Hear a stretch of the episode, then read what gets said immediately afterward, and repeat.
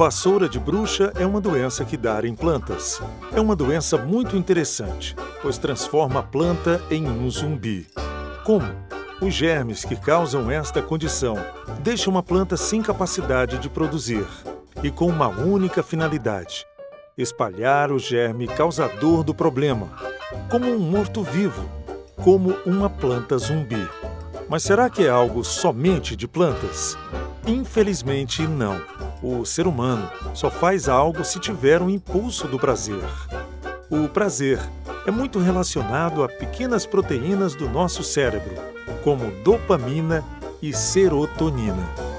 Independente da situação e da finalidade, precisamos de uma recompensa interna para realizar qualquer ação.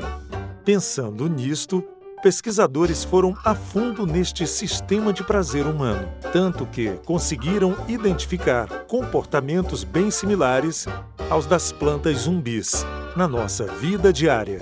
Ou você nunca ouviu falar de compradores, jogadores e comedores compulsivos?